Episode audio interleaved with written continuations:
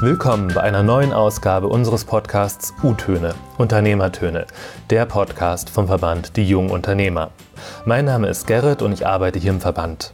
Bevor ich hier gearbeitet habe, habe ich junge Unternehmer meistens assoziiert mit Menschen in hippen Coworking Spaces, an Kickertischen, mit Laptop oder Smartphone. Dabei vergisst man gerne das Handwerk. Vollkommen zu Unrecht.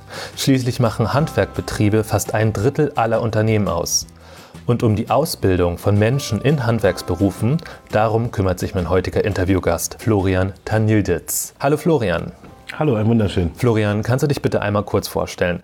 Woher kommst du? Wer bist du? Wie alt bist du? Also ich bin äh, 33 Jahre alt, ähm, komme ursprünglich aus Berlin, bin auch hier eine Weile lang zur Schule gegangen. Ähm, mit 14 Jahren hat es mich dann in die Schweiz verschlagen, in den Internat, äh, Lyceum Alpinum Zurz habe ich dort äh, besucht. Ähm, bin dann dort nach, äh, wie gesagt, vier Jahren nochmal raus, habe die Schule gewechselt, bin nach Salem, Schule Schloss Salem in Baden-Württemberg, dort meinen Abschluss gemacht und habe dann dort äh, mein IB gemacht. IB heißt International Baccalaureat. Ja. Ähm, also ich habe sozusagen auch in meiner Kindheit schon äh, verschiedenste Bildungssysteme von Abitur, Matura, International Baccalaureat habe ich alle am eigenen Leib schon erfahren dürfen und ähm, bin dann über Unsere eigene Hochschule, die wir hier damals in Berlin auch hatten, damals Oter Hochschule, ist jetzt die SRH Hochschule am Ernst-Reuter-Platz. Ähm, da habe ich dann sozusagen als einer der ersten Versuchskaninchen im eigenen Haus dann studiert und bin dadurch dann auch immer fließender dann ins Familienunternehmen einge eingegliedert worden. Habe angefangen mit Students Affairs and Services, das war so eine Art äh, Kundenbetreuung äh, für die Studenten, die dort waren, als Bindeglied zwischen Studentenschaft und den, den äh, Lehrerteam beziehungsweise Professorenteam. Und ja, so bin ich damals äh, reingeschlittert und bin seitdem auch nicht mehr rausgekommen. Seitdem sitze ich in, in der in Familienunternehmen Bildung oder im weitesten Sinne. Was macht denn dein Familienunternehmen jetzt eigentlich? Also du hast vom Familienunternehmen geredet, aber wir sitzen ja hier jetzt gerade hier in Lichtenberg. Was ist dein Familienunternehmen? Also wir sind seit 35 Jahren in der beruflichen Bildung tätig. Ähm, angefangen ursprünglich mit der Erwachsenenbildung, dann wurde es immer ein bisschen jünger und seit nun 91 sitzen wir hier an dem Standort Lichtenberg und kümmern uns explizit um benachteiligte und behinderte Jugendliche und versuchen die ähm, bei der IHK oder ähnlichen Stellen dann zum, zur Abschlussprüfung zu bringen, zur Gesellenprüfung in verschiedensten handwerklichen Berufen. Das geht von Agrarwirtschaft über äh, Büroverwaltung, äh, Metallbau, Maler, also wirklich ein großes Konglomerat an, an Berufen, die wir hier an dem Standort vor Ort ausbilden.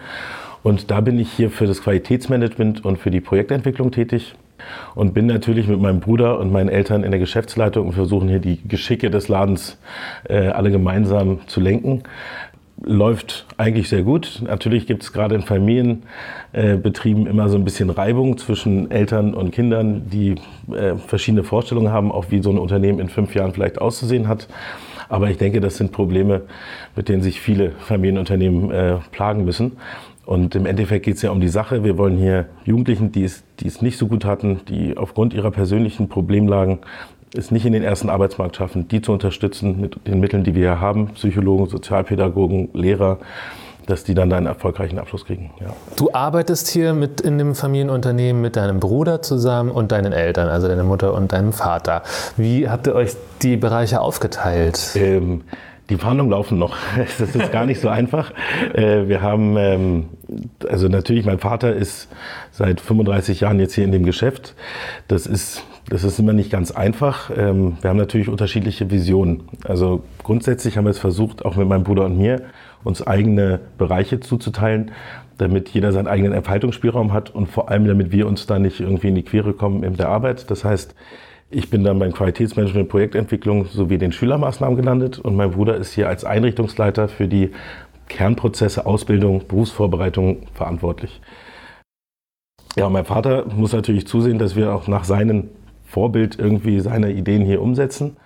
Da habe ich dann immer das Beispiel, was jetzt gerade in der Nachfolge bei uns ein großes Thema ist. Mein Vater hat jetzt die 35 Jahre lang gearbeitet, um im Alter jetzt ein bisschen entspannter zurückzutreten. Wie alt ist denn dein Vater jetzt? Mein Vater ist jetzt äh, 68. Ah ja, okay. 68. Also auch in dem Alter, in dem man eigentlich zurücktreten könnte. Genau, kann und auch darf. Also, ähm, aber wie gesagt, für ihn ist das Thema immer Risikominimierung. Ähm, er will jetzt eigentlich den Bestand, den wir haben, wahren Und mein Bruder will jetzt nicht die Weltherrschaft, aber der will natürlich expandieren, investieren. Und ähm, den Investitionen einhergehend ist natürlich auch mal eine gehörige Portion Risiko. Und das dann unter einen Hut zu kriegen, Risiko- und Investitionsbereitschaft von uns gegen Bestandswahrung vom Vater, weil der eigentlich seine Rente jetzt recht entspannt mit einem ordentlichen Überschuss dann äh, gestalten will. Ähm, das, das ist dann gar nicht immer so einfach. Ähm, und da sind wir im laufenden Prozess. Einen Mittelweg dazu finden, äh, wie gesagt, ist nicht einfach, aber wir sind dran. Und es ist zumindest, was die Nachfolge angeht, inzwischen ein Licht am Ende des Tunnels. Das klingt äh, ganz gut. Auf das Thema werden wir bestimmt gleich nochmal kommen. Ähm, zunächst machen wir eine kurze Fragerunde, eine 3x3 Fragerunde. Ich fange immer an, einen Satz äh, dir vorzugeben und du beendest ihn möglichst spontan, ohne lange drüber nachzudenken. Hast du Lust dazu? Gerne. Super. Über dieses Talent würde ich sehr gerne verfügen. Ähm, ich würde unglaublich gern zaubern können. Die erste App, die ich morgens checke, ist. Darf man das so sagen? Ugh, fast sogar Bild.de. Nicht schön, nicht schön. Als ich jung war, wollte ich immer hm werden. Koch. Wir waren ja beim Thema Nachfolge und du hast gerade schon erwähnt, es ist noch alles im Laufen, es ist Licht am Ende des Tunnels zu sehen. Du bist ja nicht nur Nachfolger im Familienunternehmen, sondern du bist ja auch äh, Buchautor. Ähm, das Buch Deutschland hat Mut kam 2016 raus ja. und das umschreibt so ein bisschen deine Familiengeschichte. Ja. Es ist natürlich super schwer, das jetzt kurz zu fassen, aber kannst du es mal kurz probieren? Ja. Worum geht es in dem also, Buch? Äh, grundsätzlich war das Buch auch als, also gedacht als so ein bisschen Hommage an die Lebensleistung meiner Eltern und vor allem auch den Werdegang meines Vaters. Das war damals auch äh, recht, äh, also wir waren am Puls der Zeit, sage ich jetzt mal. Das Thema Flüchtlinge war in allen Medien. Daraufhin habe ich dann entschlossen, einfach mal unseren Best-Practice-Beispiel niederzuschreiben. Habe dazu noch ein paar Thesen formuliert, wie, erfolgreich, wie, wie erfolgreiche Integration in Deutschland gelingen kann.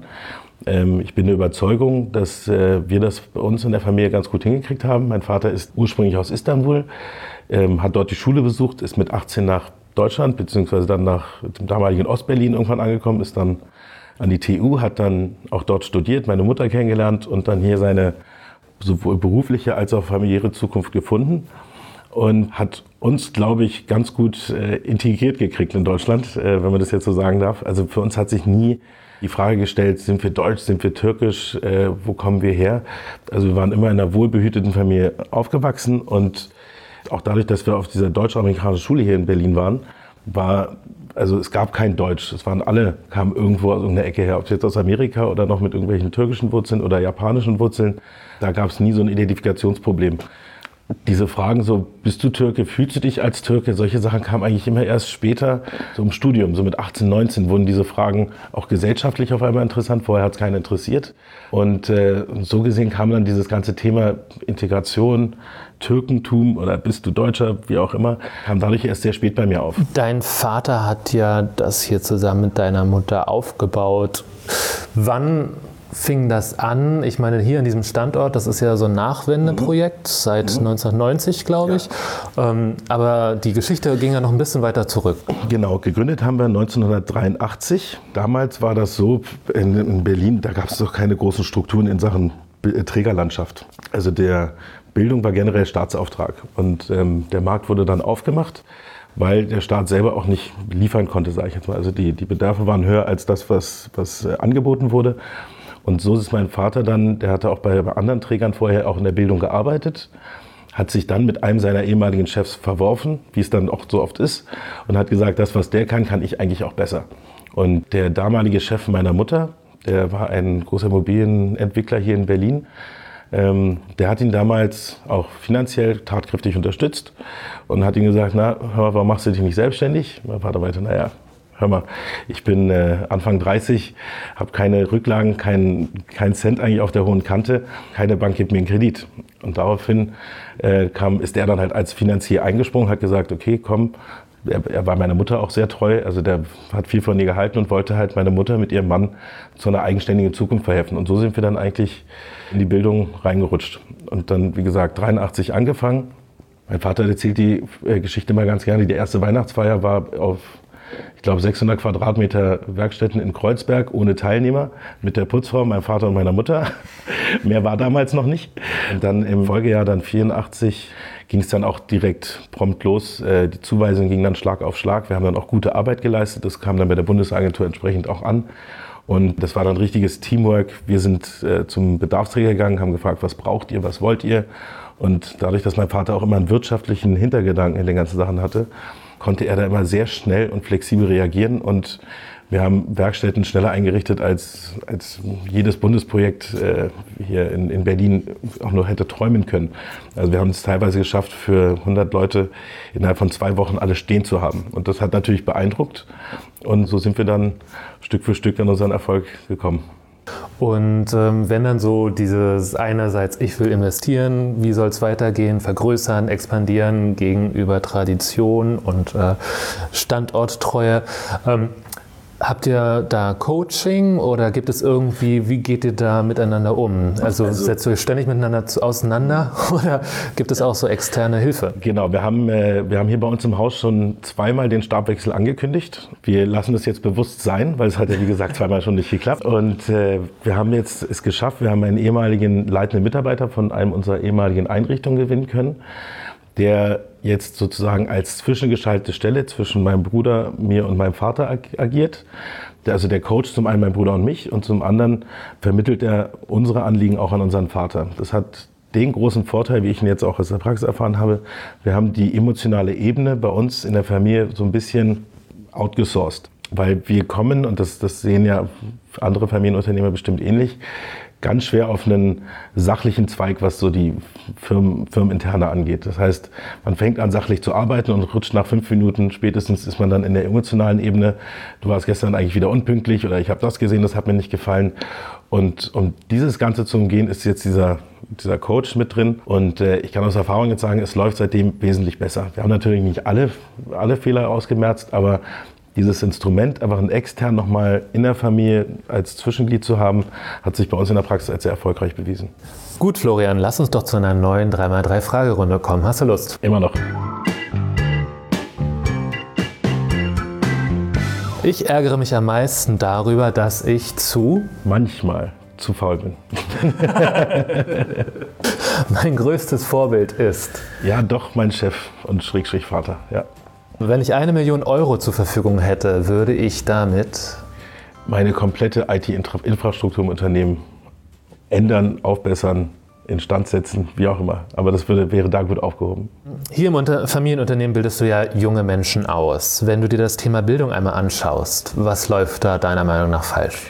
Einiges leider. Also wenn man jetzt allein die Schulbildung sich anguckt, ähm, die integrierten Sekundarschulen im, Sinne auch der Inklusion sind meiner Meinung nach gescheitert. Ähm, ich finde, die Inklusion ist von, vom Thema her genau das Richtige und vom ideellen Gedankengang her ähm, äh, sicherlich nicht von der Hand zu weisen, dass das das, das richtige Mittel ist.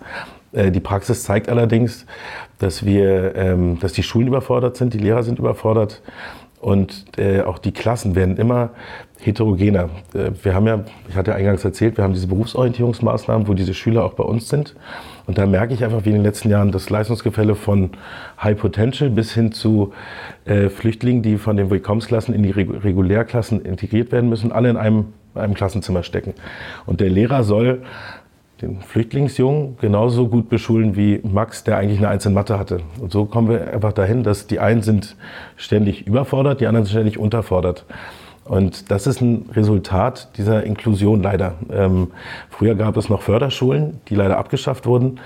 Ähm, und da denke ich, wird, man wird einfach den Bedarfen der Schüler auf beiden Seiten des Spektrums nicht gerecht. Und darüber hinaus bin ich der Überzeugung, dass ich denke, ein, ein Fach Wirtschaft in der Schule wäre durchaus sinnvoll, weil ich merke das auch bei meinen Jugendlichen hier, die bei uns mit, die, die laufen dann hier so mit Anfang, Mitte, Ende 20 auf. Die haben vom gesellschaftlichen Leben wenig Ahnung. Die wissen nicht, wie, wie eine Steuererklärung aussieht, die wissen eigentlich nicht, wie ein Gehaltszettel aussieht, die wissen nicht, wie man Lohnsteuer abführt. Ähm, und das sind alles so Sachen, wo ich denke, da haben wir doch das Instrument Schule, wo diese Grund Fähigkeiten, die ein Mensch braucht, um auch in der Gesellschaft zu bestehen, vermittelt werden können und eigentlich auch müssen. Und da schläft die Politik meiner Ansicht nach schon seit einiger Weile, da endlich mal Tacheles zu reden und zu sagen, kommt, wir machen das jetzt, damit man da endlich mal zu einer Lösung kommt. Du bist ja seit kurzem Landesvorsitzender von Berlin hier im Verband Die Jungen Unternehmer. Wie kam es dazu, dass du dir gesagt hast, hey, hier will ich mich engagieren? Ja, also ich bin über eine Bekannte in den Verband gerutscht. Ähm, die kommt aus Nordrhein-Westfalen und hatte mir erzählt, da gibt es einen Verband für, für junge Unternehmer, die äh, das sind gute junge Leute, die einfach sich austauschen, wo man die gleichen Problemlagen hat und auch in einem, in einem recht entspannten sozialen Umfeld diese Themen ansprechen kann. Und äh, dem bin ich dann gefolgt, habe mich dann hier in Berlin angemeldet, war da aber ein bisschen unzufrieden damals mit den Stammtischen, die wir da haben. Und da hatte ich dann bemängelt, dass, der, dass die Stammtische ein bisschen einseitig waren. Es war einmal im Monat immer die gleiche Location und die, die Anzahl der Teilnehmer wurde immer geschwind geringer. Und so habe ich dann gesagt, na, hört mal, lieber Vorstand, wir sind hier in der Hauptstadt, hier gibt es doch bestimmt mehr als eine Location, lasst uns doch mal die Locations wechseln, ähm, um da ein bisschen, ein bisschen Pep reinzubringen. Äh, dieser Vorschlag wurde dann angenommen und so bin ich dann sofort auch vom damaligen Vorstand verhaftet worden. Haben gesagt, na, tolle Idee, Florian, mach. so, und äh, wie gesagt, wenn man sich dann auch ein bisschen engagieren will, ist meine Erfahrung zumindest sind die Vorstände sind sehr dankbar, wenn da Leute sind, die auch Lust haben, irgendwas zu machen, zu bewegen, wie auch immer. Und äh, das war dann auch sehr erfolgreich. Und dann war das so ein schleichender Prozess. Ich bin dann, wie gesagt, regelmäßig zu den Vorstandssitzungen gegangen und irgendwann hieß es dann, Florian, willst du nicht den Landesvorsitz übernehmen? Und das habe ich dann auch dankend angenommen. Wir haben noch eine schnelle Fragerunde zum Schluss. Ja? Meine erste Geschäftsidee war, ein Internet-Startup namens Share MySafe. Da wollte ich ähm, sowas aufbauen. So eine Mischung aus Dropbox und Facebook war die Idee. Hat leider nicht funktioniert. Wenn ich Bundeskanzler wäre, würde ich als erstes äh, ja, die Bildung auf Bundesebene ziehen. Wenn ich mir im Flugzeug einen Sitznachbarn aussuchen könnte, dann wäre das Angela Merkel. Was würdest du Angela Merkel fragen? Ich würde mit ihr wirklich mal gerne in den in den fachlichen Austausch gehen, gerade Richtung Bildungspolitik. Das interessiert mich, das ist so mein, wie wir ja schon gesagt haben, Steckenpferd. Und äh, ich glaube, dass ich da auch für Sie ein paar Punkte hätte, die Sie, die nachhaltig äh, Bestand hätten. Das wäre so mein, mein Ziel, mein Traum. Ja. Ich wollte noch mal nachfragen bei deiner ersten Geschäftsidee. Wann ist dir die denn gekommen?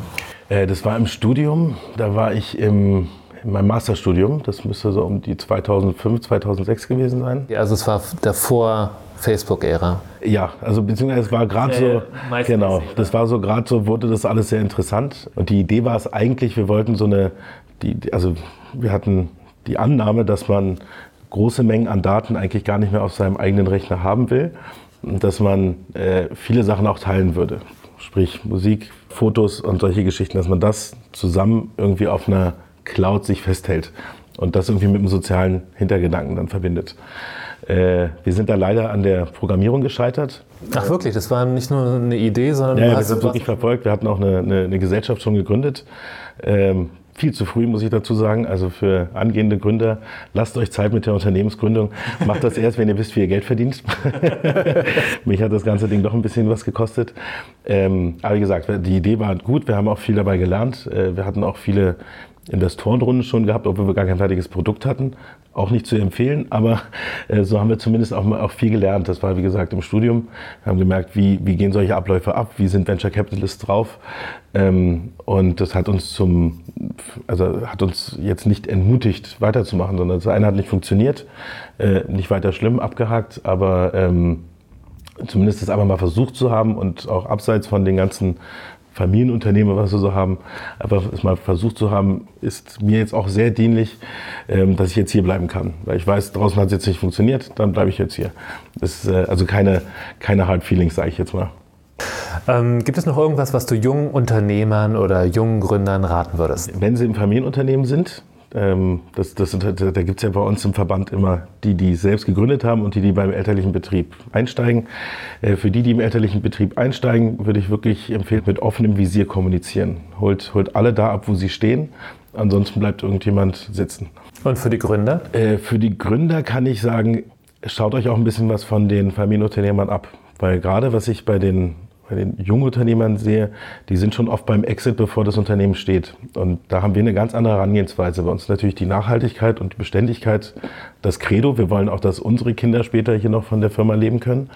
Bei den Neugründern ist es oft so, wir powern jetzt fünf Jahre durch, jeden Tag 16 Stunden Arbeit, kein Problem, aber dann steigen wir mit Millionen plus aus. Ist sicherlich ein Ansatz, der auch in Ordnung ist, aber ich denke auch da ein bisschen mehr die Nachhaltigkeit zu verfolgen und auch dann, das schafft auch, glaube ich, ein positives Betriebsklima, wenn die, wenn die Leute wissen, in fünf Jahren gibt es uns noch und dann ist nicht irgendein Wildfremder da, da am, am Chefpult, der uns dann versucht, auf einmal eine Linie reinzugeben, die uns nicht gefällt. Ein schönes Schlusswort, dem ich gar nichts mehr hinzufügen kann. Florian, vielen Dank, dass du dir die Zeit genommen hast für dieses Interview. Danke, dass du hier warst. Es war sehr interessant, einmal einen Einblick hier in dein Familienunternehmen zu kriegen. Jederzeit wieder.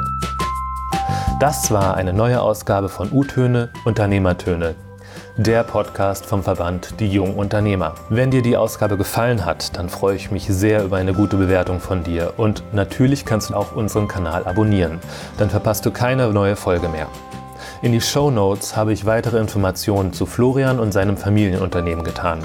Genauso wie zu unserem Verband. Meine E-Mail-Adresse findest du da auch, sodass du mir Feedback, Anregungen oder Kritik schreiben kannst. Bis zum nächsten Mal bei einer neuen Ausgabe von U-Töne, dem Podcast von Die Jungen Unternehmer.